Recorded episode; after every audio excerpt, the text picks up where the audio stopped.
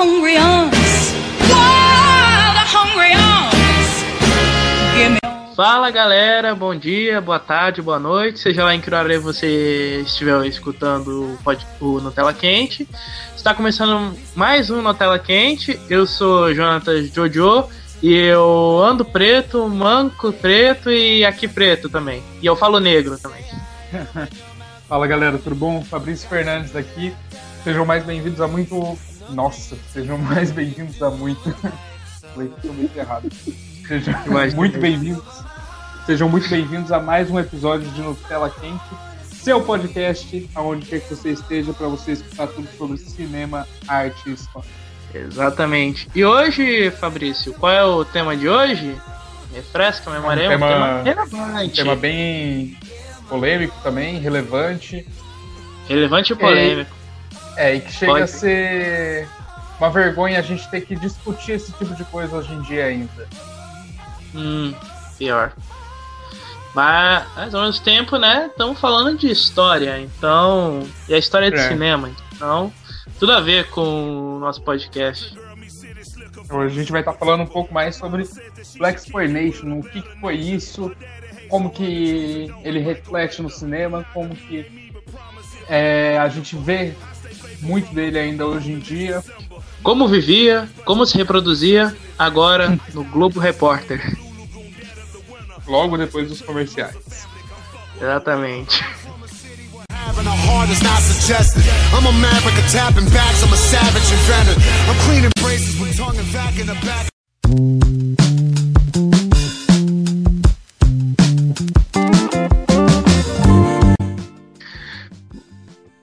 Mas aí, é bom já começar a, a frisar que o Black Exploitation é consequências de- do movimento social em que os Estados Unidos em que os Estados Unidos viviam na época, né? É bom já começar a ressaltar isso. Então, antes de começarmos a falar sobre o Black Exploitation, acho melhor a gente começar a falar sobre o contexto social em que os Estados Unidos viviam na época. Foi logo depois da Guerra do Vietnã, inclusive, não foi? Não, foi durante a Guerra do Vietnã. Ah, começou durante a Guerra do Vietnã já. É, que a Guerra do Vietnã, se não me engano, durou uns 10 anos. Mas foi bem, mas foi bem na época, bem no finalzinho da época do da época dos direitos civis. Na, na marcha de Selma, Martin Luther King, Malcolm X. Foi uma foi uma consequência direta disso. Um, foi um efeito dominó, vamos dizer assim. Sim, foi um efeito dominó. Acabou sendo parte do movimento junto, né? Uhum. É, anos 70 que começou pra valer, né? Sim, começou nos anos 70, inclusive é um movimento cultural que começou nos anos 70 relacionado ao cinema, senão a gente não estaria falando dele, né? E ma- mas uma, mas uma curiosidade, Fabrício, é que uma tentativa entre os anos, se não me engano, entre os anos 10 e os anos 50 é, tinha sido feita para representar a minoria negra nos- em Hollywood, nos Estados Unidos. Caramba, mesmo? Aham. Eram os chamados Race Films. Olha o nome. Race Films. Não. É. Ainda mais, você falou anos 10, né? Então, assim, junto com Nascimento de uma Nação, que foi um dos filmes mais racistas do mundo. Mas é um bom filme, não deixa de ser um bom filme. É, não deixa de ser um bom filme. Mas o D.W. Griffith, que é o diretor desse filme, ele, assim, ele se diz meio que salvo pela arte, porque mais pra frente ele se arrependeu muito de O Nascimento de uma Nação pelo que ele fez no Blackface e tudo mais. E ele começou a fazer filmes pensando um pouco na minoria também e como uma espécie de desculpa. Ele, ele mesmo falou: Eu sei que isso não conserta o que eu fiz, mas espero que isso torne as coisas um pouco melhor. Então, é, não vamos começar a falar sobre o Griffith agora. Vamos deixar para falar sobre ele sobre um programa específico. Mas, na minha opinião, o Griffith ele era ele não era racista por querer, porque o pai dele tinha lutado na na Guerra Civil Americana, pelo lado do Sul, pelos Estados do Sul.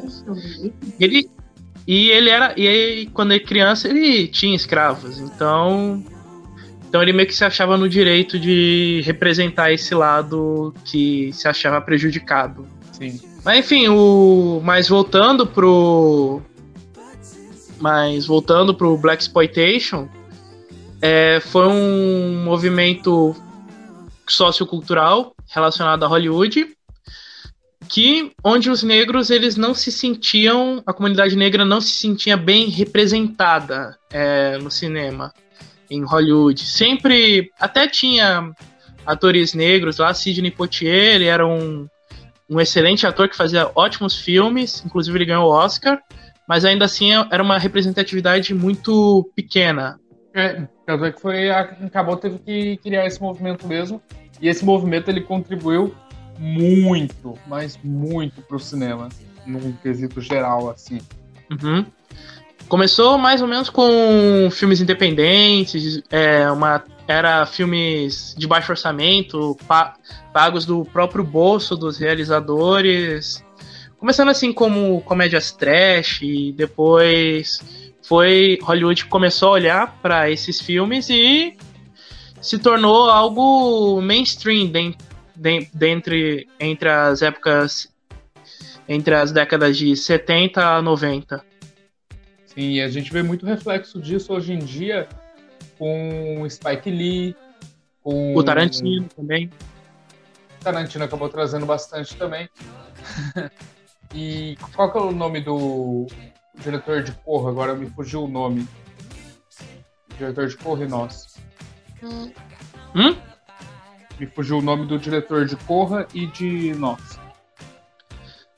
Ah, Jordan Peele. Jordan Peele. Então, Sim. simplesmente um dos maiores diretores que a gente tem hoje em dia. E com certeza, se não, se não tivesse tido o Black Exploitation, provavelmente ele não teria esse tipo de oportunidade hoje em dia. Sim. Sim, realmente. Mas e vale lembrar que com o Black Exploitation não foi só os negros que ganharam destaque nos Estados Unidos no cinema. É só um adendo aqui. Mas também os filmes chineses de Kung Fu, os filmes de artes marciais, ganharam muito destaque. Tanto que. Foi na época, a- inclusive, que lançou do Bruce Lee, não foi? É, o Bruce, é, o Bruce Lee ele já fazia sucesso na televisão com a série do Besouro Verde nos anos 60. Aí ele. O sucesso dele foi tanto que ele resolveu fazer uma carreira consolidada inteiramente no cinema. Saiu da televisão e, fe- e foi para fazer cinema mesmo. Aí, e foi justamente na época em que ele fez os grandes clássicos, como Operação Dragão e Conexão Chinesa. Sim. E vale lembrar que a gente vai falar um pouco disso mais pra frente, mas os quadrinhos também pegaram muito desse, desse movimento.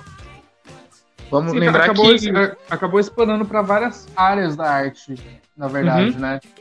Sim, inclusive o Luke Cage, ele é um personagem criado na onda do Black Exploitation. Não fez grande sucesso numa- na revista solo, mas. É, mas olha só que louco. O Luke Cage e o Punho de Ferro eles foram criados justamente nessas duas ondas. A onda do Black Exploitation e a onda da- das artes marciais. E ambos não fizeram sucesso, não fizeram grande sucesso em suas revistas solos. Aí o que, que a Marvel fez? Uniu os dois, criou a dupla Heróis de Aluguel, né? E, o, e os dois personagens estouraram. Olha que beleza. É, dessa eu não sabia. Eu sabia que eles não fizeram sucesso na solo, mas não sabia que eles fizeram sucesso juntos. É que eu sou bem leigo, na verdade, em HQ da Marvel. Porém, É. que, que legal isso, né, mano? Você vê assim, sozinho eles não fizeram sucesso, mas junto, tipo, bum, bombou. Uhum. Sim, o Shang-Chi, não lembro, não, não lembro se ele fez sucesso também, que é outro personagem da Marvel, criado nessa onda do, dos filmes de artes marciais.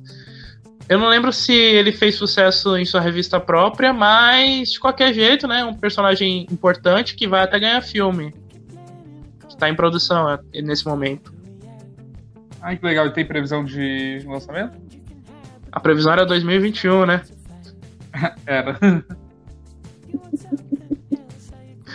Mas de qualquer jeito, o esse movimento, esse vamos falar logo os Black Exploitation de movimento só. Então, de qualquer jeito, o Black Exploitation ajudou a dar espaço à sociedade negra é, em Hollywood, fazendo várias, além de histórias originais, eles também faziam várias paródias. Tem até uma paródia do Poderoso Chefão que é muito engraçado, você precisa ver. E. Uhum. E também eles pegaram vários gêneros e criaram, dando a visão deles. Claro, a, claro que vale lembrar que muitos dessa, muitas dessas histórias, esses filmes, passavam em um único lugar que era o Harley, o, o bairro de Nova York. Não, mas sim. É, o Harley, inclusive, ele é bem retratado na série do Luke Cage, né? Ele dá um espaço muito grande. Uhum. Pros, uh, pros ouvintes que não conhecem o Harley, é tipo, imagina a diadema, só que mais malandra. Grande diadema, gente. Não, e o. É, e é bem legal o, nesses filmes que eles tinham uma vibe malandra, vamos dizer. Que como eles tavam, eles eram filmes é, estrelados por negros, feitos para feitos para o público norte-americano negro. E mesmo assim todo mundo, todo mundo pelo visto curtiu, né? Porque senão Hollywood não teria também investi não teria entrado na jogada. E e ali não podemos dizer que é uma representação estereotipada. Pode até ser, mas ali é mais natural, porque é gente da própria comunidade que estava sendo escrita. Sim, eles estavam escrevendo. fazendo os filmes assim, baseados nas experiências deles no, na sociedade deles lá, na parte deles da sociedade. Uhum, sim. E não vamos. Acho, claro, cara, eu acho que daqui a alguns anos a gente vai ter que fazer um remake desse programa. Ah, com certeza. eu acho que a gente tá tendo uma, várias caneladas aqui, mas de qualquer jeito é importante a gente falar sobre isso. Ah, e assim, tem muito assunto aí que o pessoal está evitando, só que na verdade você evitar, você só consegue piorar a situação que está as coisas atualmente. Uhum. Sim. Agora... é algo que a gente sempre tem que frisar. Uhum. E voltando de. É, voltando. Você que teve aulas de história e cinema, você provavelmente pode me corrigir aqui. Mas, se não me engano, o primeiro filme, pelo menos o que é associado como o primeiro Black Exploitation, foi um filme chamado Sweet Sweetback Badass Song. Se não me engano. É ele mesmo. Então, você lembra da história desse filme? Eu, eu vi ele há muito tempo, esqueci de rever para esse programa. Eu, pra falar a verdade, eu não assisti esse filme. Me mandaram de tarefa de casa assistir esse filme e eu não cheguei a assistir, porque eu sou um aluno assim. Mas é, a, gente, a gente estudou um pouco na sala sobre como que esse filme fez a diferença, como que ele, tipo assim, a primeira hora que os os produtores brancos botaram o olho nesse filme assim, porque foi um negócio assim bem independente, né? Primeira uhum. hora que eles botaram o olho, eles começaram a se sentir ofendidos e tudo mais, falando que não era o tipo de arte que devia existir, aquela coisa assim bem racista, né? E vamos. E, é... e em seguida, esse filme deu força para outro filme existir, que para outro filme existir, bum, foi a onda assim com tudo. Vamos lembrar que americano é é muito conservador. Vamos lembrar disso. Eles se chamam o país da liberdade, mas, mas os Estados Unidos sempre tomaram pelo menos em grande maioria, sempre tomaram medidas conservadoras. A gente vê pelo presidente deles hoje em dia, né? É. Pelo menos ele é engraçado. É, rende uns memes, né? é, rende uns memes aí. Mas esse filme foi o que definiu toda uma identidade para esse gênero, que acabou se tornando um gênero, que antes era só um, um movimento muito restrito acabou se tornando um gênero forte, que é homenageado e feito filme até hoje. Sim, muitos. Vamos. É... Hum? Pode falar. Não, pode falar aí. Eu ia falar um, de um exemplo um pouco mais recente que a gente vê aqui, assim, fez um sucesso absurdo, além do Jordan Peele com Corra e Nós, foi o do é, Black KK Klansman. É, em português é Infiltrados na Clã. Que é o Spike Lee. Sim, então, aquele filme é maravilhoso. Retrata a época, assim, baseado num fato real, né? Baseado num, numa história real. Gente, para quem não sabe sobre esse filme, é basicamente um policial negro. É, eu não lembro que década que é, mas eu acho que é 70, 70. ou 80. Década de 70 mesmo. Uhum. Então, na, na década de 70, ele se infiltra na Ku Klux Klan. Sim, um homem negro se infiltra na Ku Klux Klan, que, pra quem não sabe também, é basicamente um clã de gente racista e, e religiosa que quer matar todo mundo. É uma sociedade Resumindo. secreta. É uma sociedade secreta. Que não existe Que não é sociedade tão secreta, porque se fosse secreta, ninguém saberia da É. existência. Não é tão secreto assim. Não, e essa. Mas você sabia que essa foi a segunda vez que a Ku Klux Klan foi infiltrada? Ah, é verdade? É, a primeira vez foi um, foi um cara branco mesmo. E ele, ele expôs todos os podres da Ku Klux Klan usando o programa de rádio do Superman. Caramba, nossa, eu não sabia Foi- dessa, velho. É, foi logo após a Segunda Guerra Mundial. Caramba. O que faz sentido até, porque a Ku Klux Klan, nessa época que ele infiltrou, já estava um pouco mais aberta, mais conhecida, né? Então tinha que ter sido exposta antes. Não, não, não, não. Ó, desde, desde que ela foi fundada no, lá finalzinho do século XIX, ela sempre foi conhecida. Tanto que você mencionou aí Nascimento de uma Nação, quando o Nascimento de uma Nação estreou, em menos de dois anos, a Klux Klan estava renascida de novo, estava em seu auge com mais de 20 milhões de membros. Tanto que até eles fizeram marcha em Washington. Tem uma imagem tem uma foto que é mega marcante, você pode até procurar aí no, no Google que você vai encontrar ela fácil. Eles nos cavalos, né? Não, não, não, não, eles no, não, eles na praça de Washington, a pé mesmo, não lembro se tinha cavalo, mas todos eles com a roupa segurando tocha. Nossa, cara, bizarro. Bizarro. Uhum. Então, é, já é- era um então era uma, um grupo bem conhecido. Mas ninguém sabia do- dos hábitos lá dentro, só quem era membro. É, gente, pra vocês verem que a humanidade, ela passou, passa e vai passar ainda por, por períodos bem não orgulhantes, né? Não, O ser humano, vou falar aqui, o ser humano é uma merda. Tem, tem que morrer mesmo. Olha, na minha opinião, se a natureza resolver tomar o planeta de volta, eu sou o primeiro tá que vai falar, beleza, o que, que você precisa? Já tá tomando. É, então, não, tô aqui pra ajudar. Ah, mas, ah, mas aí voltando, enfim, o filme Sweet Sweetback's Badass Song, né? Ou nomezinho grande, hein? É, definiu toda uma identidade para esse gênero, é, seja na trilha sonora ou até mesmo uma identidade visual, porque assim, você olha qualquer filme, é, qualquer filme militante de militante negro, você percebe tem uma identidade única aquilo lá. Não, mas sim, é, é todo um, o estilo do filme, é, eu esqueci o termo correto.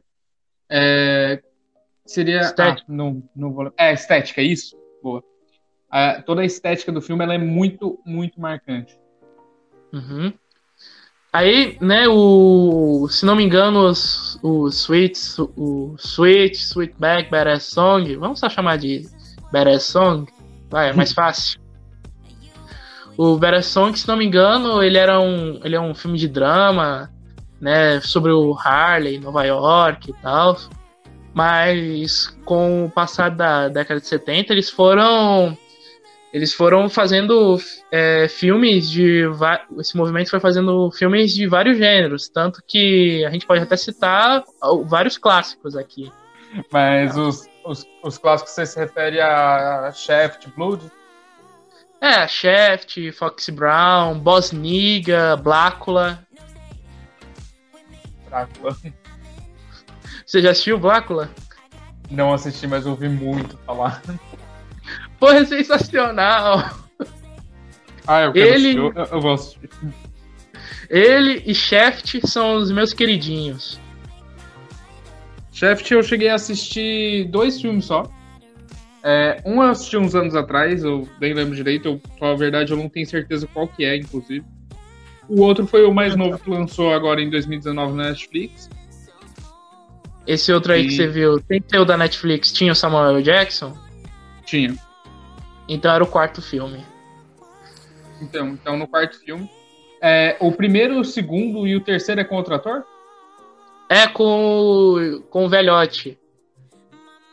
Eu não lembro Hum, eu- agora o nome dele. Eu chamo ele de Richard Pryor genérico, porque ele se parece muito com o Richard Pryor. Então, É, mas eu cheguei a ver umas imagens dele no, no dos anos 70, o Shaft dos anos 70. E, inclusive, o Shaft chegou a ter uma série de TV.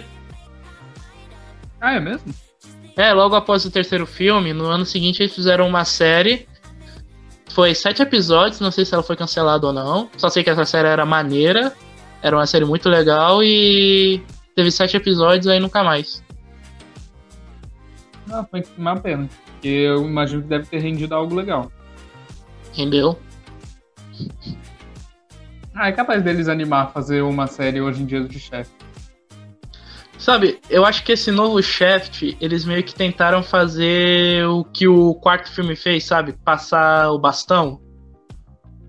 Sim, pra, pra poder pegar outro ator, né? É. Só que eles pegaram o ator, né? né? É, o Samuel Ne- Jackson tava perfeito. Agora, Não, Samuel o filho Jackson dele. e o Shaft original estão ótimos, estão estão excelentes. Agora o filho Mas- dele deixa um pouquinho a desejar. ele, é, ele é muito ruim, caralho. Putz, pior que eu vi um, um outro filme com esse, com- desse moleque aí, tipo, ele não é um bom ator, mas ele tava entregando até um negócio ok nesse outro filme. Agora, em Shaft, não combinou. Ah, mas Será também, aquela- tipo, não- eu acho que não importa que ator colocar lá. Tá comparando o cara com o Samuel L. Jackson. O Samuel L. Jackson, ele, ele É pra mim só perde. Ele só perde pra, pro Morgan Freeman, na minha opinião. Sério. Porque o Morgan Freeman é Deus. Então não tem, não tem o Ah, é. Verdade. E o Morgan Freeman, ele. Ele ganhou o Oscar pelo mesmo papel que ele depois ia fazer em todos os outros filmes dele, incluindo o Todo Poderoso. Né, E o Morgan Freeman acabou- começou a carreira dele muito tarde também. Acho que foi depois dos 40, 50 anos que ele começou a fazer sucesso. Uhum. Não, eu, se não me engano, acho que ele já fazia filmes antes. Só que ele só fez sucesso mesmo já bem mais velho. Sim. Mas Que também depois disso foi, suce foi sucesso atrás de sucesso depois disso. É, o cara fez Batman, né? Então. Ah, o cara fez Batman, o cara fez Sete Pecados Capitais, fez coisa boa pra caramba. Fez Deus. Fez Deus. Aí, enfim, você é, consegue lembrar aí de algum clássico? Olha, não, não sei se eu posso falar que é um clássico, clássico, mas eu acho que Blade, cara. Ó. E Bla- é, uma um negócio aqui é que muita gente fala do Pantera Negra hoje. Caraca, Pantera Negra, representatividade, que foda. Mas já tava aí, ó, super-herói negro há 20 anos atrás. Nossa, bem mais até. Se a gente dá uma olhada, com certeza tem mais gente antes. Mas assim, Blade é um filme que me marcou bastante, que eu assisti bastante. E foi o primeiro filme de super-herói negro bom. Vamos ver. É, isso é verdade. Porque já tentaram. Você lembra do Aço? É, Eu, eu lembro nas HQs, cara. É o mesmo das HQs da DC? É. Esse daí. Eu- eu- Então. Eu nunca cheguei a ver uma live, live action dele. Então, ó, pra quem não conhece o Aço, tem aquela história famosona nos quadrinhos que fez maior sucesso, inclusive uma HQ clássica da DC Comics, você tem que ler, que é a morte do Superman. Enfim, logo após essa história, surgiram. Passou um tempo e surgiram mais uns quatro. uns quatro Supermans aí, uns quatro clones. Entre eles estava o Aço, que é um robô. É um robô, praticamente, que tem um martelo, é fodão ele. Desses quatro aí que apareceram, ele é o meu favorito. Enfim, aí fizeram a DC, a, a DC e a Warner olharam pra esse personagem e falaram: Bora fazer um filme? Bora. Quem eles chamaram? Shaquille O'Neal. E Eu ficou sei. bom? Hum, ficou horrível. Ah, faz sentido. Batman e Robin é bom em comparação a esse filme. Nossa. Aí pegou pesado. Não, cara, é terrível. Meu Deus, olha só, eu sei que muita gente reclama do. do quando saiu o boato de que o Malcolm B. Jordan faria o novo Superman no cinema. Ah, o Superman negro, legal. Ah, vai ser o Carl Ellis, que é o Superman que é presidente dos Estados Unidos. Pô, é, maneiro, mas vamos lembrar que já teve um Superman negro aí não ficou muito legal, não. Mas era outra época, então tá valendo. É, é, sei lá, acho que o Michael B. Jordan. Eu só acho que ele precisava ficar mais bombado. Mas acho que dá pra fazer um bom Superman.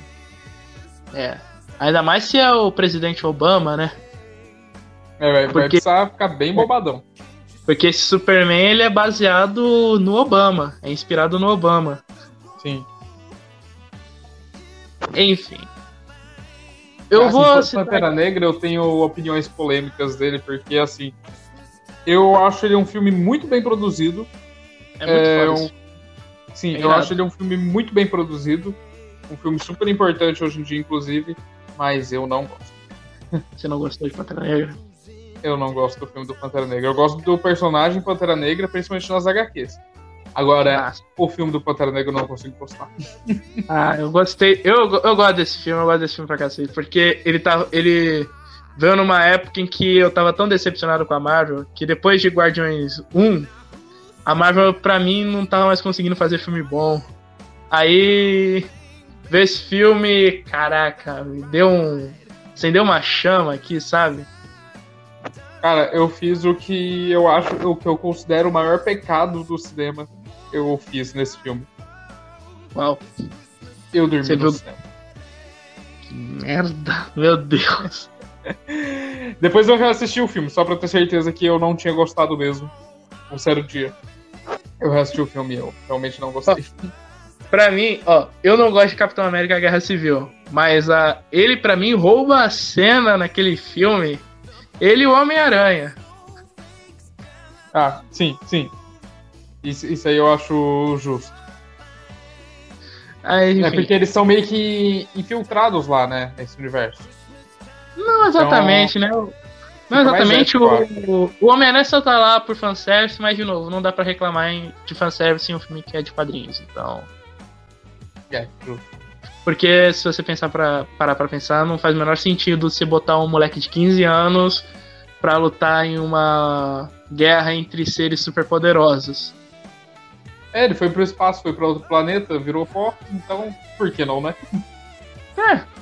Mas eu tô me referindo no Guerra Civil, que ali e Guerra Infinita foda-se também, né? Ali já foi. Ali Já chutou o balde. É, já chutou o balde. então, você citou aí o Blade, né? Então vou aqui citar o meu um clássico, que é o Blácula, né? Você não viu Blácula, né? Não. Cara, Blácula já, já me conquista pelo nome. Já me conquistou pelo nome. Realmente é um Cara, nome bem criativo. Não, velho, esse filme, ele é tão. Ele é. Tantas coisas. Ele é tão criativo. É, é um. Sim, ele não se leva a sério. É um filme de terror, mas ele não se leva a sério. E a gente também, também pode dizer que é um trash, porque é muito bem feito. Essa porra. Ah, eu, eu tenho um pequeno fetiche com filme trash, então, tipo, eu gosto de um filme trash. Cara, o, é um Drácula que é negro. Dá pra ser melhor do que isso? É, incrível, pô.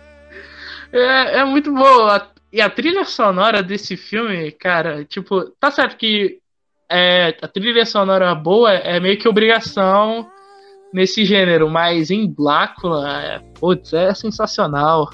Pensando aqui em outro filme de herói na mesma época de Blade, tá na ponta da língua, eu só não tô conseguindo lembrar. Aço. não.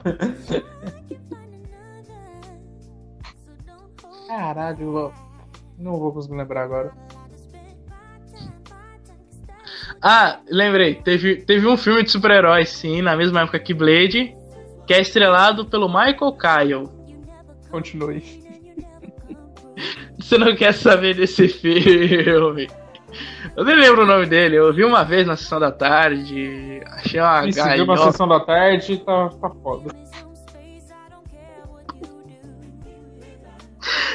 Tava sem da parede de DVD, então não tinha muito o que ver. Um filme assim, já fugindo um pouco do. do tema assim de herói. É. Que eu assisti recentemente, na verdade. Sim, eu assisti esse filme recentemente. Eu não tinha assistido antes. É Intocáveis. Ó, tocáveis. É o, é o da cena da escada? É o filme de máfia que tem a cena da escada? Não, é o do Paralítico. Cara, eu não tô lembrando desse filme. Nossa, passa muito na Globo. Muito, muito, muito, muito, muito, muito. Ah, lembrei, lembrei, lembrei, lembrei, lembrei desse filme. Inclusive, eu acho que eu tenho ele aqui. É que quando você falou assim, tocáveis, eu lembrei diretamente do filme de máfia. Ah, Os Intocáveis aquele. É. Ah, eu tenho esse filme, esse filme é sensacional mesmo. É, eu assisti recentemente, na verdade. Eu nunca tinha assistido antes e ó. Magnífico, mag magnífico. Uhum. Uhum. Aí, voltando pra história, né? Que é pra isso que a gente tá aqui falar de história. Enfim, é, foi uma, o Black Exploitation foi crescendo, né? Foi ganhando força, tanto que Hollywood começou a olhar pra isso aí, pensando, pô, bora investir nisso daí, né? A gente É, Você viu o dinheiro, na verdade, não o movimento, é, né? Viu dinheiro, não, não viu o movimento, viu dinheiro. Viu dinheiro, tanto. Assim, não se iludam, não é que negros não eram representados antes antes em Hollywood. Eles eram, só que a grande maioria era sempre em papéis secundários, tanto que a maioria, tanto que alguns nem sobreviver, nem sobrevivem até os créditos. É. Tem um filme do James Bond, que é o primeiro filme do James Bond, inclusive, que é o Dr. No, em que o Sean Connery ele é auxiliado por um por um guia que é negro. Ele vai pro Haiti, se não me engano, e ele é auxiliado por um cara que é negro. E a atuação do, do ator é muito boa. É, não é um personagem estereotipado nem nada. Não acho eu não acho estereotipado, muito menos racista, mas infelizmente é um papel secundário. Deixaram Sim. um bom A, a um maioria bom é secundário. E bom raramente perso- tinha, um, tinha um elenco. Uhum. É, deixaram um bom ator, um bom personagem, meio que de lado, mataram ele, né? Mas ainda assim, não é que eles não eram representados, mas, né? Era aquilo. Não era bem representado. Não, mas quando eu digo assim, quando eu digo isso, quero dizer assim que não, não era um jeito meio ofensivo, entendeu? Meio que o Griffith fez, meio que como o Griffith fez, como na época do cinema mudo o nego fazia black, é, blackface, entendeu? Sim. Entendeu? Tanto que, assim, recentemente a gente viu o, é, o, e o Vento Levou sendo censurado por causa da personagem da Nana, ou... Mas, assim, eu não vejo aquela personagem como um, estereótipo racista, até porque, mesmo na época, mesmo naquela época, ela era uma, considerada uma personagem muito à frente do seu tempo. Tipo, ela xingava a patroa dela, tipo, ela falava mesmo. Falava mesmo, você é uma patricinha, Sim. É, eu acho que, assim, a gente tem que visualizar como história e Sim. menos com crítica, porque, infelizmente, é uma época que era assim, era uma época pesada mesmo. É, a gente tem que ver o que a gente pode fazer hoje para ser diferente. Sim. Sim. Então, ó. Quando, assim, quando vocês verem. na- nas- é, se vocês chegarem a assistir Nascimento de uma Nação. É, não fiquem ofendidos, porque a gente tem que também relevar a época em que foi feito, a mente do cara. Então, que eu já vi muita gente xingando Nascimento de uma Nação, falando que é um filme abominável, de fato é. Mas a gente tem que considerar tudo isso, época, pensamento da época, temos que relevar tudo isso, porque, se, porque senão grandes obras, com o tempo, elas vão se perder. Com o tempo vai tudo virando fogo, né? Sim, sim. Provavelmente. Provavelmente o. Provavelmente Viúva Negra ou Mulher Maravilha serão considerados filmes sexistas da, no futuro. Será? Cara, tem muito filme que era considerado feminista lá nos anos 70, 80, 30, que hoje é considerado bem sexista. E, enfim, né? A gente tem que ver aqui, ver, é, considerar a época e tudo mais. São, são muitos fatores. A gente tem que lembrar também que um filme, assim, é uma obra pessoal, quase, né, quando as pessoas fazem. Então, assim, você tem que ver quem é essa pessoa que está fazendo. Lembrando que são sempre pessoas que são frutos do seu tempo. Então. Então. Por isso. O programa anterior que American Pie nunca seria feito hoje em dia. É, então. Ah, ah. Voltando a citar como... clássicos. Fala aí. Não, pode falar.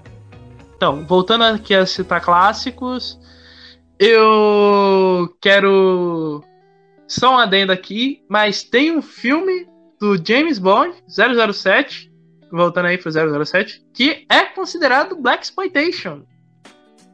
É mesmo? É. Eu comecei a assistir agora a série do James Bond, então eu acho que eu ainda não cheguei nesse. Qual que é? O Viva e Deixe Morrer. Esse aí é o dos anos 90? Ah, nos anos 70. É de ah, 73 o filme. Quando já tinha trocado, já era o Roger Moore que o James Bond ele vai numa missão no Harley e tem e ali o, a comunidade negra tem grande espaço no, no filme. Tá certo que o vilão é um personagem negro, mas ainda assim não é não é uma visão não é uma visão racista, já que é um personagem bem é, bem desenvolvido, um personagem bem escrito também, tem uma personalidade interessante, mas é um estereótipo de vilão de James Bond, que é deformado e quer dominar o mundo. é quase com um padrão, né? É, vilão de manja tudo isso aí. Não lembra não do, do Javier Bardem em Skyfall? É, então. Tá todo zoado, cara. Tem um também que parece o Clodovil, eu não lembro qual que é. Acho que é o Goldfinger. Ah, o Goldfinger. Clássico, um clássico esse daí. E aí, tem mais um clássico aí pra citar, um filme recente? Vamos citar aí uns filmes, uns filmes aí, recomendar uma, uns filmes aí pra galera.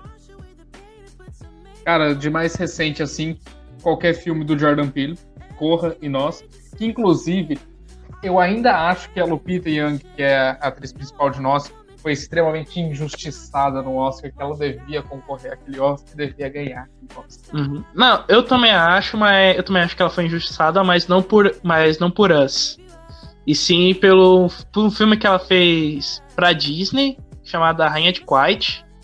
Que ela, nossa, ela tá incrível naquilo lá, naquele filme. É, pra mim, ela tinha que ter sido indicada por aquele, e tinha que ter ganhado também. A Rainha de Quiet? Aham. Uhum. Tô anotando aqui. Vou assistir esse, porque, meu Deus, é, é, aquela mulher, gente, é... que atuação dela. Não, ela podia até ter sido indicada aí pra melhor atriz em Pantera Negra, que tava valendo também. é, você discorda, né? É.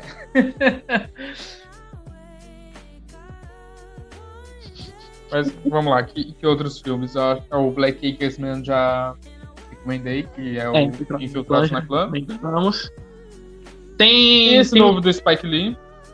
Ah, é, Destacamento Blood. Esse é um filme que a gente tem que falar aqui, né? É um filme. Eu revi ele essa manhã. Acho que você também deve ter revisto. É, sabe, na primeira vez que eu que eu vi esse filme, é, eu tava esperando. Eu não tinha visto o trailer, não tinha visto nada. Mas pela primeira cena, assim, sem ser a parte documental, eu tava esperando que fosse só. Fosse, sabe, um tipo um Lembra lá daquele filme lá com Morgan Freeman, Robert De Niro e o Michael Douglas, lá, Última Noite em Las Vegas? Ah, sei. Então, esperava que tava, fosse mais, ser mais ou menos aquilo. É, o, é, os, os veteranos de Vietnã relembrando umas histórias de guerra. Não Entendeu? fosse tão leve assim. É. Aí, aí o filme foi avançando e eu me encontrei foi com um Imperdoáveis. Mais ou menos isso mesmo. Eu me encontrei com um Imperdoáveis. Tudo de novo, cara. E é um filme, é um filme pesado. Sim, nossa. Se fosse como Última Noite em Las Vegas, tava bom. Você É, mas- assistia, você terminava e ia, sei lá, numa sorteria. Esse aí Última você Noite- assiste, você deita e pensa, putz.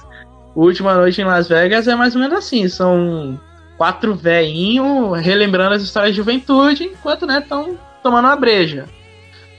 Aí, nesse daí, não. Esse daí começa, começa assim, né? Começa como sendo quatro, quatro velhos relembrando as histórias, mas aí vai se tornando um negócio, meu Deus. Algumas histórias não são tão tranquilas de você ouvir barra assistir. Uhum. Hum, Sim, cara, sim. E. Esse, esse, é um, esse é um filme que a gente tem que fazer um programa inteiro sobre ele. É, eu acho interessante, eu apoio essa ideia. Uhum. E, enfim, né? Mas, enfim, é um filme pesado. Se você não viu, veja, mas se prepare, né?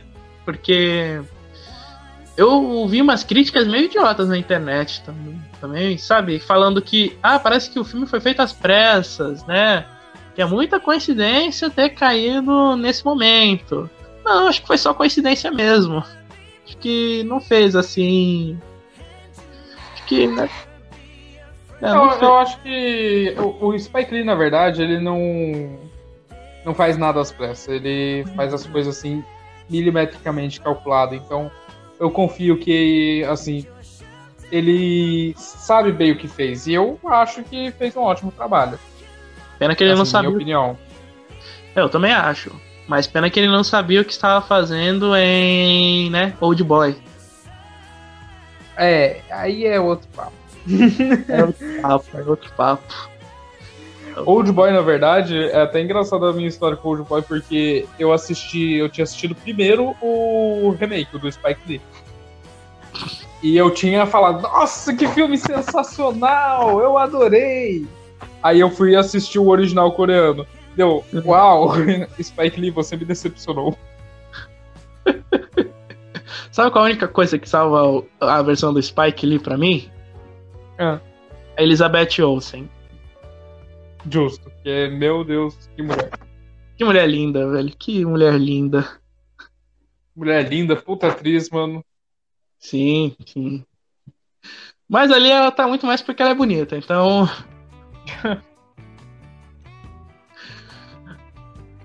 Enfim, fa- agora vou falando do. Já que a gente tá no Spike Lee, acho bacana a gente recomendar também Malcolm X. Justo. Perfeito. Sim, cara, porque. Sim, pra quem não conhece, ele é tipo. Ele é o magneto do Martin Luther King, o Malcolm X. Porque o Martin Luther King tinha aquele discurso pacifista e tudo mais, enquanto o Malcolm X era mais radical. Mas ambos tinham os mesmos interesses. Inclusive, a, a rela- isso entre os dois meio que inspirou o, se não me engano, não lembro agora o nome do cara, o nome do roteirista, de X, o nome do roteirista dos X-Men na época, mas inspirou ele a fazer, a reformular a relação entre Xavier e Magneto, porque antes Magneto era um vilãozinho comum. Aí, então você pode até ver, acho que a gente pode considerar X-Men também como uma boa recomendação aí pra galera, porque tem muito a ver. Sim, no caso a gente tá assim usando uma espécie de metáfora, né? Pro Uhum. preconceito. É o que eu gosto de chamar de alegoria. É, o, é alegoria, é o Alegoria, exatamente. Termo. Mas enfim, o, o Spike Lee ele fez um filme contando a biografia do Malcolm X. É um filme que é estrelado pelo Denzel Washington. Acho que ele foi indicado ao Oscar por, pela atuação. Não, não sei se ele chegou a ganhar. Infelizmente não. Não, ele não ganhou, né? Mas é um Não, mas não, não foi indicado. É, é um dos filmes mais esnobados na história do Oscar, porque também merecia uma indicação a melhor filme na época. Ah, eu acho que merecia. Merecia. E está, está disponível na sua plataforma de streaming, Netflix. Não, não, não, não, não, não, tá não. Como assim não tá? Até semana passada tava. Se tava, então eu não, não vi, porque a única coisa que eu encontrei sobre Malcolm X na Netflix foi um documentário que é Quem Matou Malcolm X. Gente, o do Spike Lee saiu? Acho que sim, cara. Ah, não. Mas Eu vou relaxa. cancelar minha assinatura. Ah, tem torrent pra quê, cara? É, então. Não, é pra mim o negócio é Amazon Prime. Recomendo muito. Ah, é Amazon Prime, Hulu. Mas, enfim, já que mencionamos Malcolm X, vale a pena a gente fazer aqui um pequeno jabá gratuito, né? né? Que a Versátil lançou aí o um DVD de Malcolm X, uma edição bacana, com documentários extras. É, Não, quiserem fazer um patrocínio aí, gente, mandar um aí pra gente fazer uma propaganda, Versátil, paga nós. tamo aí. Mas enfim, é um, de qualquer jeito, Malcolm X, é, esse filme do Malcolm X é um puta filme, vocês precisam assistir porque é realmente um filme importante. É um filme importante eu falar, é, como- é um, é um filme importante de se assistir. é, de ser assistido. É um filme importante tanto como filme, tanto como obra de arte atemporal e tanto como um legado do Black Exploitation, porque esse foi mais ou menos ele surgiu mais ou menos na época em que o Spike Lee começou a faculdade dele. Isso eu não sabia. É, o primeiro, se não me engano, o primeiro filme Malcolm X do, do quer dizer, Malcolm X não, do, do Spike Lee foi foi lá pelos anos 80, início dos anos 80. Foi lá, o primeiro curta, o primeiro filme dele. É, gente, eu acho que assim. Conhecimento nunca é demais. E isso é história, isso é necessário, isso é algo para vocês assistirem, pensarem, refletirem. E também vale lembrar, cara, que há uma coisa que aconteceu recen recentemente, aconteceu esse mês, ou mês passado, se não me engano, mas a onda, é, a representatividade é, negra também está se refletindo muito em outras mídias. Isso sempre refletiu, né? Mas eu tô falando, quando eu digo outras mídias, eu quero dizer é, mídias de fora, tipo, fora da, do mundo oci- ocidental, tá se refletindo lá no Oriente, porque na, né, tem um anime muito bom na Netflix, você precisa, que vocês precisam ver, que é Canon Busters. Você assistiu esse, você assistiu esse anime, Fabrício? Na verdade, não, que eu não assisto muito anime. Mas. é, diga mais sobre ele. Então, é um, é um anime que é baseado em uma HQ publicada em 2005, chamado de mesmo nome, Canon Busters. É, foi escrita por um cara chamado Lishan Thomas. E esse cara, ele, ele, é um anim, ele é um diretor de animação de primeira linha mesmo. E ele tava por trás da, do clássico, de, um- de uma animação que é um grande clássico do Adult Swim, que é o The Book Dogs. É outro que eu não assisti. Não assistiu, né? Infelizmente, não. The Book Dogs é um grande clássico do, do Cartoon Network, do Adult Swim, que é, representava o cotidiano de uma família negra em um subúrbio branco. Aí meio que rolava lá um choque de culturas. É uma puta crítica também. É, o- é outra animação que também carrega uma influência de anime.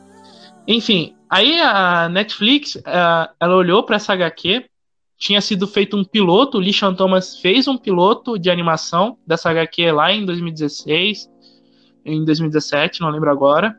A Netflix olhou esse piloto e resolveu financiar uma série, né? E em 2019 estreou Canon Busters, que é dirigida pelo próprio Lishan Thomas. que escreveu a HQ também. É o mesmo cara, eu gosto assim, mano, porque daí ele sabe o que, que ele tá fazendo. Sim, e ele fez esse, e ele produziu lá no Japão mesmo. Ela foi feita inteiramente no Japão? Sim, foi feita inteiramente no Japão. Inclusive o estúdio que é responsável pe pela, pelo produto, pela, pela série, é um, considerado um dos melhores estúdios atualmente na indústria japonesa de animação, que é o Satellite, que é o mesmo estúdio responsável, quem tem de anime aí, é o mesmo estúdio responsável por um, do, por um dos animes mais populares da atualidade, que é Log Horizon. É, eu, eu gosto quando a pessoa quando vai adaptar algo assim de, por exemplo, de um mangá ou de um HQ para um, uma mídia audiovisual, eu Uhum. gosto quando é o mesmo autor, porque ele sabe como adaptar. Ele sabe o que vai ficar bom e o que que não vai ficar. Sim. Sim, e por ele. Mas claro que nem sempre isso é, né, uma boa ideia, porque tem alguns animes que o próprio autor é o roteirista e sai muito errado o negócio. Aí, aí, aí o cara não tem muita desculpa pra dar também? Uhum. Enfim, ó, eu puxei aqui a... os trabalhos do cara e olha só o que ele tem. Ele, além dele ter os The Book Docs e o Cannon Busters, ele também produziu Black Dynamite, que é uma outra animação do Adult Swim, que também carrega toda essa influência de anime e que se tornou um clássico, que se tornou um clássico. Ele também fez A Lenda de Korra, foi um dos produtores da continuação de Avatar, A Lenda de Aang, que foi A Lenda de Korra. E ele tá atualmente produzindo mais um anime para Netflix, que é que vai contar a história do Yasuke, que é o que foi o primeiro e o único samurai negro na história do Japão. Caramba! Uhum. Inclusive, o, Yasu, o Yasuke também vai virar filme. E quem vai estrelar esse filme vai ser o. O Boseman. Vai ser o Pantera Negra. Caramba, achei da hora isso. Sim. Depois Enfim. de Pantera Negra também, eu acho que ele vai acabar mandando bem nesse papel. Não, esse cara. Não, o Boseman, ele. Não, lem- não sei pronunciar o primeiro nome dele, gente, desculpa. Mas o Boseman, ele. Ele pode até não ser um dos melhores atores do mundo. Ele é bom, pode até não ser um dos melhores, mas ele é bom. E ele é muito carismático, então, tipo. Todo o sucesso que ele tem hoje, ele merece. Ele merece. Sim. E aí, você tem alguma outra obra aí pra recomendar? Até agora eu não consegui lembrar o nome do filme lá da mesma época de Blade, eu tô muito isso. Eu vou lembrar quando desligar o podcast, quer apostar quanto? Ah, cara, eu não, realmente não, porque às vezes isso acontece mesmo, é um saco.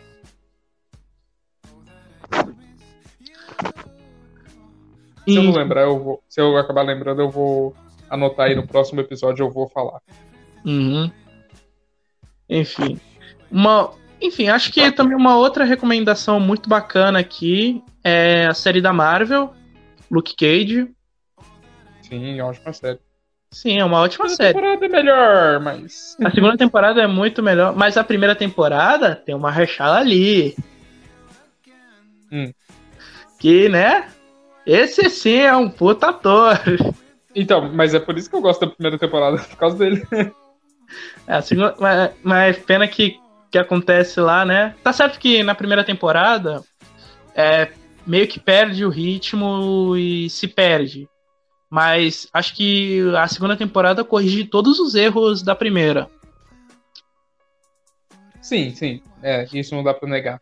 Sim. E Luke Cage, essa série, como eu falei anteriormente, ele é um personagem que surgiu nos quadrinhos atra pela onda do Black Exploitation e, né, ele foi ganhando força e tanto que quando a Netflix ela, ela comprou os direitos, ela quer dizer, fez um acordo lá com a Marvel para fazer uma série de alguns heróis, pegaram justamente os heróis urbanos, né, com quem o Demolidor é, tem uma parceria muito forte nos quadrinhos, e isso é sério. Tanto que, sabe a história da Guerra Civil? Você tem ideia Sim. da ligação? Pra Você tem ideia? O Demolidor que luta na Guerra Civil não é o Matt Murdock, é o Danny Rand, é o Punho de Ferro. Caramba, que, que bagunça. É, quadrinhos é isso aí, né? É, eu, eu entendo mais a DC, é por isso que pra mim faz as coisas faz mais sentido, mas agora a Marvel, cara, nossa, uma tragédia, mas vou melhorar, prometo. Mas enfim, é, mas é uma série importante, por mais. Independente se você assistiu e não gostou, é uma série importante. No, porque ela foi feita em, também em 2016. Era um momento muito delicado. É, tinha acabado, o Trump tinha acabado de ser eleito, então meio que tava assim. Era um momento delicado. Sim. Aí quando estreou, estre... e eu fico feliz que o showrunner do Luke Cage, ele é um cara muito bom. Ele é um cara que, é, se não me engano, é um produtor musical também. E o cara dirigiu o filme do Notorious Big, então assim, quando toca a música em Faz Luke Cage, sentido, faz sentido porque que é tão boa a trilha sonora de Luke Cage, então. Sim, cara, e é só gente boa lá, os, arti e os artistas lá mesmo fizeram lá participação, o de Dena, o John Legend, todo mundo lá fazendo participação lá no, no bar do Cautomouth é sensacional a trilha sonora. E Luke Cage é uma série que pega muito, é o Luke Cage é, é a, é a prova definitiva de que o Black Exploitation, o movimento, pode até ter sido esquecido com o passar do tempo, mas o gênero ficou. Ah, o gênero ficou isso aí, sem dúvidas. Isso a gente vê em muito filme, muita série. Uhum. Muito anime também, porque como eu falei. E agora falando do acontecimento que a gente enrolou aqui, eu não falei do acontecimento lá no Japão que aconteceu. Ah, verdade. O acontecimento que aconteceu, se não me engano, mês passado ou em maio, que o primeiro estúdio japonês é de animadores negros foi aberto lá. O primeiro estúdio de anime por negros foi aberto. Aí eles, Caramba, aí estão eu, esperando. eu- lá. eu acho estranho, eu acho estranho de ser o primeiro. É, então, porque assim, como os animes é um negócio muito específico do Japão, tá certo que tem fãs ao redor do mundo. Eu sou, eu adoro mangá, eu adoro anime, mas não tem muita representatividade, porque é um negócio muito da cultura deles. E como o Japão é muito fechado culturalmente, aí acaba não tendo muita representatividade. É, Tanto- é, realmente faz um sentido. Sim. Tanto que o. Se não me engano, o primeiro anime, prota, o primeiro anime protagonizado por negros foi Afro Samurai lá em 2005. Entendi. É, Está- mas fico, fico Está- feliz que isso aconteceu. É, cara. Não, eu também tô. Foi. fo- Foda pra caralho. Ah, e Afro Samurai também é uma excelente dica, hein? Você curte, se vocês curtem. Você curte uma boa obra com boas lutas, com. com sangue pra cacete. Afro Samurai é a obra certa pra você. Sabe quem é que dubla os dois personagens principais? Samuel Motherfucker Jackson. Ah, tinha que ser. Sabe, cara, eu acho... Hã? O Samuel Jackson, a palavra que ele mais usa na vida dele é motherfucker. Uhum. E olha, Pulp Fiction, né? Nossa. Ah, this motherfucker, you have it?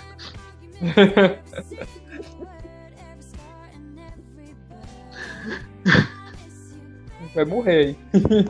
Eu quase. Aí, Enfim, cara, é sensacional, é sensacional. O Afro Samurai, uma outra dica aí, incrível pra você assistir, regozijar, tamanha violência.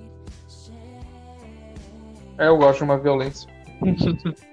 E falar em Samuel Jackson, também os filmes do Tarantino, né? São uma ótima. São um ótimo exemplo aí de Black Exploitation recente. Acabou trazendo um pouco mesmo, né? É. Jack Os Brown. oito diados. Oito Diados nem tanto. Oito Diados ele é mais western raiz mesmo. Mas o Jack Brown e Django Livre, né? Aí Django. sim, sim, sim, a gente pode dizer que é full Black Exploitation. O Django foi, porra, filme, a obra-prima. Não, pra, ó, eu acho o Django o, o filme o filme mais fraco do Tarantino. Pra você ver que até quando esse cara erra, ele acerta. Ah, pra, pra mim não tem erro. Ele pode ser suspeito como pessoa? Pode, mas que o bicho é bom, ele é bom. Pô, cara. Aí vai fazer o último filme dele agora. Ser triste. Ah, você acredita nisso? Eu, eu não acredito muito nisso, não. Cara, até agora ele falou 10 filmes. Já foram 9. Cara, eu não acredito muito nisso, não. Se for ver o Clint Eastwood, já tá com 90 e poucos anos, ainda faz filme. É, mas o Clint Eastwood ele falou que vai fazer filme até morrer. Tarantino não, ele falou É. 10, é um, 10 filmes é um bom número, vou me aposentar com 10. Eu não acredito. É, se isso acontecer ou não, vai ser um pecado se ele se aposentar. De qualquer jeito, é esperar pra ver. Acho que ele tem medo de começar a ficar ruim e perder o toque mágico. É, não. E errado ele não está. É. Talvez sim, talvez não. Ó, se ele quiser, se ele se aposentar pra não perder a mão, pra não fazer filme merda, errado ele não está.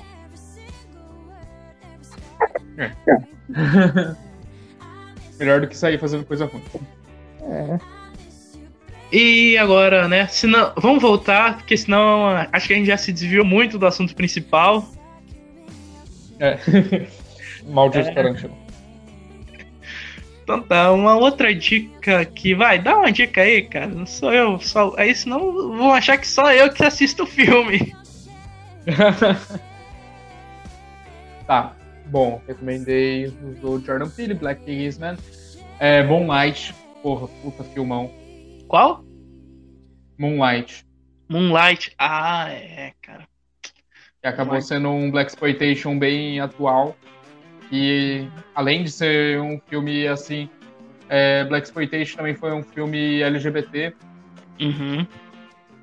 E, cara, lindo, lindo. Eu ainda acho que La La Land tava muito bom pra perder, mas tudo bem. É, eu também acho que La La Land tinha que ter ganhado. Mas, né, aconteceu. Mas de qualquer jeito, fiquei feliz que Moonlight ganhou. É, não acho que Moonlight não mereceu. Mereceu sim. É, de. Não, aquele, o ano de La La Land tava muito bom. Então, se qualquer um outro dos outros filmes tivesse ganhado, tava bom também, porque eram todos ótimos. É, a Trama Fantasma tava concorrendo nesse ano também, não tava? Não, Trama Fantasma foi, se não me engano, foi no ano de Dunkirk. Ah, verdade, tá certo. Foi junto com. É. Foster Lady Bird. Com Lady Lady Bird, Bird também. e A Forma da Água. É. Inclusive, Mas assim, Moonlight eu acho que é uma puta recomendação. sim, sem dúvida, sem dúvida. E Green Book também. Green Book é um Green Book também. é injustiçado. Tem, tem gente que odeia Green Book, não entendo porquê. Ah, Não- eu também não entendo por quê, porque eu Eu acho um não puta entendi. Tá certo que é protagonizado por um branco? Tá certo. Mas eu acabei de recomendar aí um filme de James Bond que é Black Exploitation. Mas, mas, gente, independente se é protagonizado por um branco, quem falar que o Mahershala Ali não rouba cada cena daquele filme, tá mentindo. Ô, é maluco. Ele rouba todas as cenas daquele filme. Não, Marrechal Ali, por mim, ele faria todos os filmes. Ah, por mim, cara. Quero muito ver o Blade dele. Nossa, o Blade dele é... Será que vai? Vai. né? Vai, vai sim, vai sim, vai sim. Vai, vai sim, porque. Porque até agora eu não vi esse cara fazer um trabalho ruim. É, realmente. Né, e ele saiu passando pano nesse. Passando pano não. Saiu pegando todos os Oscars nesse ano de Moonlight. Sim. Todas as premiações. O cara ganhou, o cara ganhou duas vezes seguidas pelo mesmo papel. Não, eu, eu Tá fazendo não o mesmo, vejo mais cara. um Oscar sem Mahershala Ali. Não existe mais Oscar sem ele estar lá no meio. Caraca, sabe quem, sabe quem faz, sabe quem também fez isso? Hum. Christopher Waltz. Com os, filmes, os filmes do Tarantino. O me, ele ganhou o Oscar duas vezes pelo mesmo personagem. Teve uma atriz desse ano agora no Oscar também. Uhum. É, ela concorreu, eu não lembro quem que foi agora. mas ela concorreu a melhor atriz no Oscar e concorreu a pior atriz no Framboesa de Ouro. Deixa eu ver aqui quem é. Você sabe qual o filme? Eu não lembro quais que são, mas são dois filmes separados. Foi no Oscar desse ano, né? Foi, foi no Oscar desse ano. Vamos ver. de Ouro desse ano também. Vamos ver quem, quem é essa pessoa. Ah, achei ela, achei ela. O nome dela é Cynthia Erivo. Acho que é isso mesmo, então. Ela. Foram dois filmes separados que ela fez. Ah, caraca, ela fez Harriet. Putz, cara, eu adorei essa, esse filme. Que é outra recomendação, né? Já que estão é, uma falando. puta recomendação de Black Exploitation. Sim, pra quem não conhece, é baseado numa história real da Harriet Tubman, que ela era uma. ela foi meio que. Na, é- a história dela ocorreu meio que na época da, da Guerra de Secessão nos Estados Unidos. E ela era uma escrava e ela tinha marido lá com- na família com quem ela, entre aspas, trabalhava, né? E. E, ca- e caraca, eles planejam uma fuga, só que só ela acaba tendo coragem pra ir. Ela consegue escapar, consegue, consegue chegar nos Estados do, do Norte, onde a escravidão já estava abolida. Aí, que- ela não tá se contentando só com a liberdade dela, ela quer a liberdade do marido também. Então ela vai lá, volta, resgata todo mundo que tava lá e volta assim na guerra de secessão, pá, pá, vai e volta resgatando nego até não aguentar mais. Cara, é um filme sensacional, vocês precisam ver. Não, e a cena musical, né? Meu amigo. Melhores, um dos melhores números musicais do cinema. Nossa, que- aquela cena lá é maravilhosa. Perdendo apenas pro de La La Land, que pra mim nenhum, nenhum espera aquilo. É justo. Além da vida, gente. Uhum. E, cara, Harriet é um filme que vocês precisam ver. Anota aí. De todos esses que a gente falou, priorizem esse, por favor. E aí? Mais uma outra recomendação? Ah, o dos anos 90 junto com Blade, só que eu não consigo lembrar. Ai, deixa eu ver se eu consigo lembrar aqui de um. Mas, cara, assim, independente, independente se você acha o, independente da sua, do seu espectro político, esquerda ou direita, cara, a gente tem que lembrar de uma coisa que ra- é, o racismo e o fascismo é nocivo para qualquer sociedade existente. Então é algo que vocês vocês precisam evitar isso ao máximo. Combater. Combater também, cara. Não basta só ser não ser racista, você tem que ser anti, você tem que combater isso daí. Exatamente. E isso vale pra tudo, gente. Respeito é a base. Uhum. Ah, lembrei de um aqui. É uma comédia. Uma comédia recente aí de 2010. Sabe o que eu falei? Que os filmes de Black Exploitation no, do movimento eles também faziam paródias de filmes famosos? Tanto que tem o Poderoso Chefão Negro. Sim. Então, tem um filme britânico de 2007 chamado Morte no Funeral, que é com o Peter Dinklage. Ah, sim, sei qual que é. Esse eu Não. assisti. Então, em 2010, o Chris Rock e o Martin Lawrence reuniram uma galera aí, chamaram a Zoe Saldana e, e o Peter Dinklage também, e fizeram o Morte no Funeral de- deles. Um elenco praticamente magi- majoritariamente negro. é um... Tem o James Martin, o Ciclope, que era o Ciclope nos filmes X-Men, tá nesse filme também, fazendo um papel hilário. Cara, esse filme é, é, é incrível, é muito engraçado. é Que é, é cada absurdo que acontece. Vou, vou assistir essa, esse outro remake aí. Então, tem um negócio assim que ele é, eu vi que ele não foi bem recebido pela crítica, mas, cara, assim. Também, às vezes a crítica é um pouco chata e. Cara, eu, eu ri muito desse filme. Não é tão bom quanto o britânico, mas ainda assim você consegue dar umas boas gargalhadas, até porque o elenco é muito bom. É um elenco que tem um bom teor, tem um bom teor cômico. Inclusive, sabe quem também tá, tá nesse filme? Hum. Lembra de Todo Mundo em Pânico? Aquele filme ruim. É esse? Todo Mundo em Pânico, sim, esse filme é um filme ruim. Mas você lembra? Não, não, pera, pera, você não falou isso. Eu falei. Ah, não. Cara, é que assim, funciona assim. Se um filme faz você rir e ele é de comédia, ele quer te fazer rir, se você riu, acabou. O problema é, que eu não, o problema é que eu não acho a menor graça em Todo Mundo em Pânico. Cara, eu racho até os créditos. É do momento que ligou o filme até o final. O 5 eu acho mais fraquinho de todos, mas mesmo assim é ok.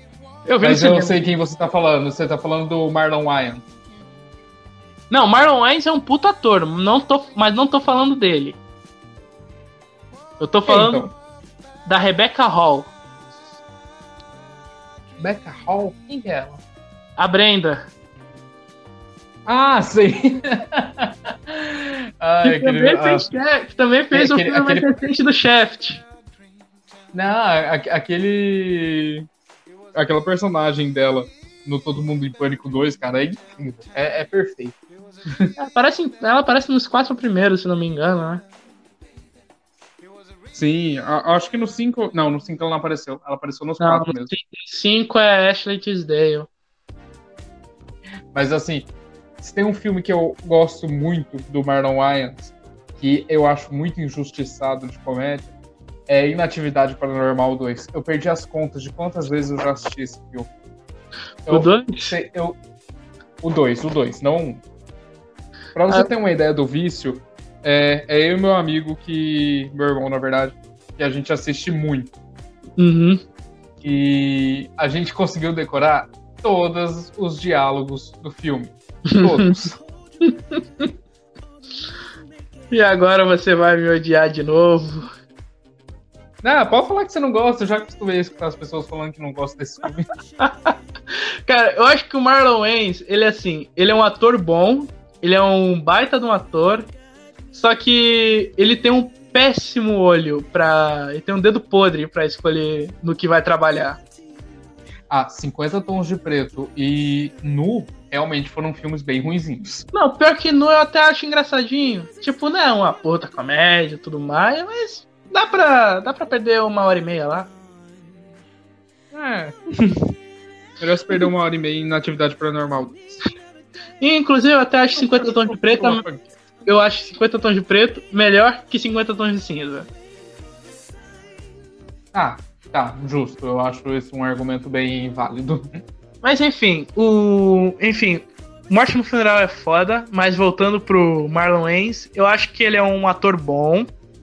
Ele fez o Hacking for a Dream, que.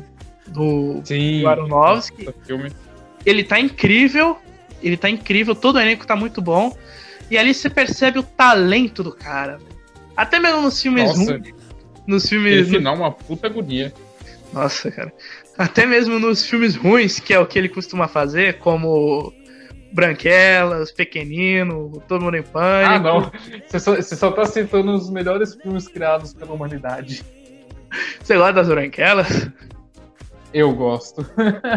Ah, cara, eu não, eu não gosto, não, cara, não consigo. Até, ó, pra não dizer que eu não gosto, eu até curtia quando era criança, mas ali eu não, não sabia de nada. Então, eu vi as caras do Isso, cara, o, o Ter- o Terry Crews cantando no carro é incrível. Não, o que salva as branquelas pra mim é o Terry Crews e o Marlon Wayans. Terry Crews pelo seu carisma e o Marlon Wayans pela atuação. Não, o Terry Crews aparece em cena, você já fica assim, meu Deus, esse filme é incrível. Não Mas, mas, importa que filme ele entrar. enfim. Ah, tem uma outra aqui que vale a pena. Tem filme e tem série na Netflix, que tá na Netflix, inclusive, que é o Dear White People. Querida Gente Branca. Sim. O... Isso é um filme legal pra você assistir, gente. Sim. Cara, olha o elenco desse filme. Tessa Thompson, o, o Tyler James Williams, que você provavelmente deve conhecer como Chris Rock, né? Que ele fez o Chris no Everybody Hates Chris. né? Um elenco assim de peso, uma puta sátira bem feita. A série eu já acho que meio que perdeu o, o charme do elenco, mas ainda assim é um elenco muito bom. Ah, não, o elenco é sensacional mesmo. Isso aí é sem dúvida. Sim, então aí, The White People, tanto a série quanto o filme valem muito a pena. A puta- uma puta crítica também. Inclusive, a, temporada, a quarta e temporada final de The White People estreia esse ano. Então aí, olha aí. É, a previsão é isso, né? Não, mas a Netflix costuma acelerar em muito as suas as suas séries e sem, e sem, sem falar que eles produzem, eles filmam um ano antes de estrear, então provavelmente É. já deve já deve estar pronto. Deve estar na pós-produção, que é algo que pode fazer em casa, então Eu tô mais tranquilo. é, então é um- acho que já tá mais tranquilo mesmo. Então, The White People, outra recomendação fantástica, vale muito a pena. Ainda não consegue lembrar de nada, não, Fabrício? É. Tô triste com isso. Olha, eu vou lembrar. No próximo episódio, gente, eu vou estar trazendo o nome disso. Sim. É uma dívida. Ah, The Get Down também é uma ótima dica. Outra série da Netflix. Ela, não- ela não cheguei a assistir. Mas eu. Então, o triste, o triste de The Get Down, que então, até agora, pelo que eu saiba, até agora é a série mais cara já produzida pela Netflix. É a mais cara. Caramba. Superando até era The The Crown? Crown. Não, The Crown custou 100 milhões. The Get Down custou 120 milhões. Caramba, orçamento Então até agora é a série mais cara, pelo que eu saiba. Não sei se The Crown já conseguiu superar isso, provavelmente já. Então. Mas enfim, o. Infeliz... é, infelizmente The Get Down foi cancelada. Que é uma pena. Mas é uma série que vale muito a pena. Muito por conta também do. Porque meio que pega esse mesmo período que a gente tá falando, que é o anos 70. Então você começa ali uma. Começa ali a ter uma popularidade ainda mais do, das músicas de soul, de rap e de, e de funk, que são basicamente a identidade da comunidade negra americana. E também você come, e também você acompanha o crescimento da representatividade negra no, no cinema através dos olhos dos adolescentes dessa série. É muito legal, realmente vale muito a pena, mas o, o, o, o cinema não é o foco dela, o foco dela é a música. E vale muito a pena. Eu vou dar uma conferida assim. Uma pena que é cancelado esse tipo de série, cara. Melhores séries eles cancelam, essa é a verdade. É, não, e, tam- é, e as ruins eles continuam, né? PLL que foi até o fim. Eles conseguem continuar as ruins até é, 20, 30 temporadas. Não exatamente, né? Porque Simpsons aí tá há 30 anos e é ótima. É, justo. Simpsons é exceção. Family Guy também. É, a gente pode discordar. Você não gosta do Seth MacFarlane, né? A, a Sabia. gente pode a, a gente pode concordar em discordar. Ah. Ai, cara. Ah, uma curiosidade aqui sobre a série Dear White People é que alguns episódios foram escritos pelo Barry Jenkins. Ah, isso é verdade. Escritos e dirigidos. É isso, eu não sabia. Barry Jenkins, explica aí pra galera quem é Barry Jenkins. Barry Jenkins é um roteirista e diretor norte-americano que é responsável por obras fantásticas, como Moonlight. eu ia falar Batman vs Superman, mas tudo bem.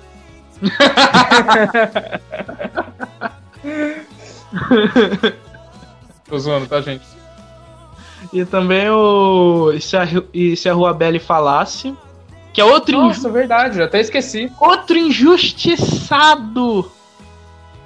Foi, ele até chegou a concorrer a algumas coisas no Oscar, mas É, não, não, realmente foi bem injustiçado. acho que não. Acho que. foi Globo de Ouro, ou mais é, premiação de filme independente mesmo, nada muito grande. Ah, não, foi, o- foi o Globo de Ouro, tá certo. Hum. É, eu con- confundi, verdade. Enfim, né? Mas agora, né, o Barry Jenkins tá, tá de boa, agora ni- todo mundo acredita no cara e vai fazer um.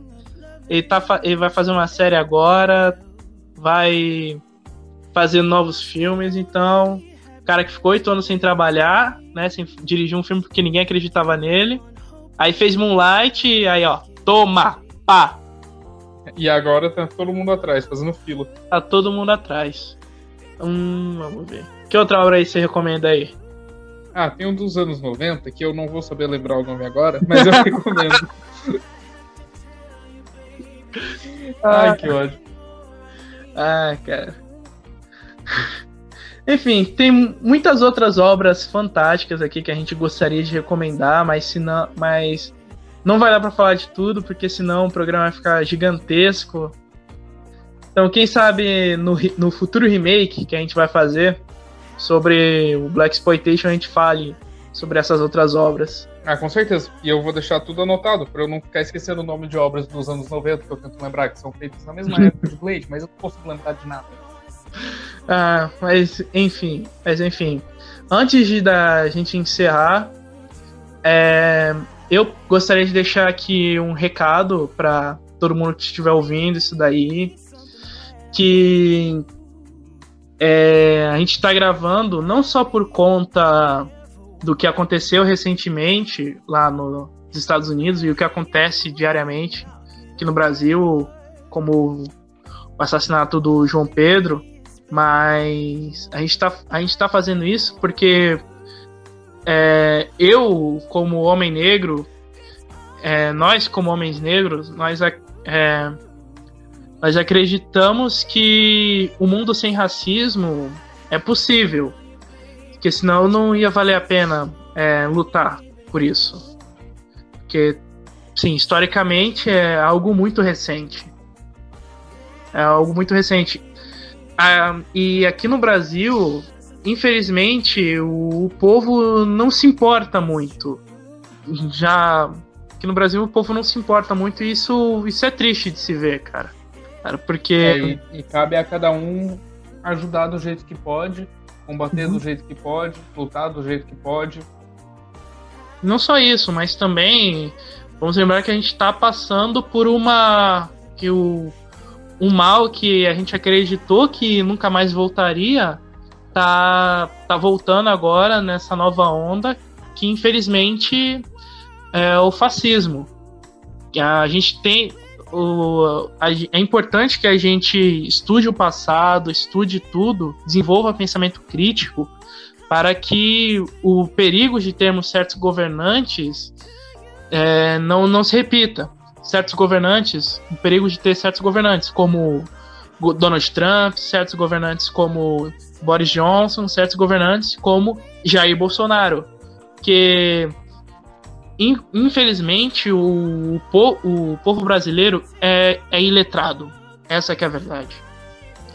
E o que a gente quer passar, não só assim, toda a ideologia do Nutella Quente, não é só falar de cinema e de história, mas para que as pessoas que escutem é, desenvolvam pensamento crítico para evitar que para evitar que erros do passado voltem a acontecer de novo. É isso que a gente está tentando fazer aqui. Então, então é, vamos lembrar que o maior inimigo do fascismo é a cultura. Essa que é a verdade. Quando o, Bol- quando o Bolsonaro assumiu, um dos primeiros, uma das primeiras coisas que ele fez foi foi dizimar o Ministério da Cultura, foi expurgar, começando a expurgação da cultura do Brasil. É, o nosso museu foi queimado, cinemas estão fechando, a, margina, a marginalização à arte se deu início e é importante que haja resistência para que mostre que o, o que mostre que isso nunca poderá nunca deva se repetir que o fascismo nunca deva voltar a dominar o Brasil eu sei que muita gente pensa que a ditadura militar aconteceu há muito tempo Mas, gente, isso foi há 30 anos. Isso não é. Isso. Isso foi. Isso foi essa manhã em calendário histórico. Foi essa manhã. Então. Então não vamos dizer que ah, há muito tempo. Gente, 30 anos não é nada. Não é nada. Então a gente tem que. A gente tem que fazer o possível para que homens como Jair Bolsonaro, homens como Daniel Silveira, homens como Olavo de Carvalho não subam ao poder, porque homens com ideologias como a deles são um perigo para a sociedade e para o país, entendeu? É, nós sermos contra a extrema direita não é comunismo, é simplesmente bom senso. É, nós sermos contra a extrema esquerda não é, não é nazismo, também é bom senso. Porque extremismo nunca é bom, em nenhuma das partes. É, não tenho nem o que acrescentar, que você falou tudo, na verdade. É, e exatamente com isso, exatamente com esse, exatamente com essa mensagem que a gente encerra um pro, que a gente encerra o programa. Quer dizer, não é exatamente que vai ter a música aí para vocês ouvirem, mas é com essa mensagem que a gente encerra, porque porque a gente tem que identificar o fascismo e, e eliminá-lo antes que ele assuma o poder. E é exatamente isso que 2022 vai definir. Porque em 2022 vai ser, acredito que 2022 vai ser a eleição mais importante que o Brasil vai ter em décadas. Então, pensem, pensem bem antes de reelegerem um candidato. Por favor, essa é a mensagem que a gente deixa. Você tem algo a acrescentar, Fabrício? É basicamente isso, gente. Estudem, é, pensem bem antes de votar, pensem bem é, quem é a pessoa que vocês estão colocando lá. Essa pessoa está representando vocês, ela representa o que vocês acreditam, o que vocês querem para vocês, para os filhos de vocês e para o resto do país. Então, estudem, pensem e votem consciente. Sim, eu quero aproveitar essa deixa também para recomendar um livro é um livro de ficção científica, mas extremamente relevante para os nossos dias, que é 1984, do George Orwell, que ele conseguiu identificar esse mal na sociedade, que é justamente isso que a gente está falando, que é o fascismo. Eu sei que muita gente coloca a culpa no Hitler por ele ter sido no, no, Hitler e no Mussolini por eles terem sido o demônios que fez, fizeram pactos com o Tinhoso e, e que fizer e foi, foi isso mesmo fizeram isso entraram no poder fizeram isso mas eles não subiram ao poder é, do nada. Eles subiram de maneira legal de, é, com comoção popular. Hitler subiu ao poder falando absurdos com discursos fascistas discursos de Alemanha acima de tudo e é exatamente isso que a gente está vendo hoje. O nacionalismo é o, é, um, é o mal que é a semente de um mal ainda pior que é o fascismo. Então, pensem bem, analisem o discurso, analisem, analisem bem seu candidato, estudem a história para evitar que ela se repita, tá? Então, é com essa mensagem que a gente encerra o programa de hoje. É, gostaria de agradecer a todos que vocês escutaram, né? E Agora é a música, e a música que eu escolhi é de um rapper que tá ascendendo lá nos Estados Unidos. Um rapper chamado Didena. Já ouviu falar, Fabrício, dele? Na verdade, não. Ele tava em Luke Cage. Ah, então sim, só não lembro. é daquela, naquela cena lá que o Carlton Mouth tá lá na sacada dele escutando um rapper lá que tá cantando, enquanto o Luke Cage tá limpando os destroços do prédio. Ah, lem... nossa, eu lembro dessa música. Então. Essa música é sensacional. Sim. E sim. E, mas não vai ser Long Leritive que a gente vai tocar aqui, não. Ah, tá. Tudo bem. Não, brincadeira, vai ser sim. Ah, então, tá tudo ótimo. então, fiquem aí com Didena, Long Leritive. E com esse final mais reflexivo, mais reflexivo, a gente se despede por hoje e a gente se vê na semana que vem. Até mais. Até mais, gente. Muito obrigado por escutar. Niggas fighting over rings, niggas won't be the king, but Long live the chief. For a little old thing, little boys bang bang. Long live the chief. Niggas fighting over ring, niggas won't be the game, but long live the chief. Yeah, watch pretty mama while I slay my cane. Long live the chief. Uh, cockroaches in the ratchet. Uh, hand me downs with the patches. Mama put a little money in the mattress. Taught me how to make a silver spoon out of plastic. You can either sink, swim, or be the captain. Get the last word, I'ma get the last laughing. Now they say you're dinner while you're dressing so classy. I don't want my best dressed day in a casket. You can either lead, follow, or get out the way. Make a fucking move, it will make my fucking day. Got a hundred year plan, you just think about the day. Always been about time, more than been about pay. Y'all up with me. Usain could've run with me. Chief come to find you, you don't come for me. At best, you could run a little company. Nigga, at worst, I could run the whole country. That's right. Pimp game like a brothel, that's why. I don't judge a nigga's hustle. I Airbnb the crib like a hostel. Summer rate cheaper, cause the streets get hostile. Shot the boy. This fire from a hobby boy. So no, I won't record for your homie boy. I turn the party out like a naughty toy. Then I go and hide in plain sight like a lobby boy. Yes, sir. That your dinner on the banner. Riding for my niggas getting locked up in the slammer. Elders saying everything's a nail to a hammer. And niggas can't spell, but we know I Instagrammer. Well done, better than we'll said. I read niggas well, a nigga well read. Really, I ain't met nobody smarter. That's why I got admitted, but I still rejected Harvard. I'm the Fresh Prince in a school where they couldn't read. Mama put me in a school with the Kennedys. When I met Bill Clinton, I was 17. But dead presidentials, all my niggas need. Dining with the governor's daughter, and the father say I remind him of Obama. I'm the chief diplomat every day, and I'm black and white. Janelle Monae.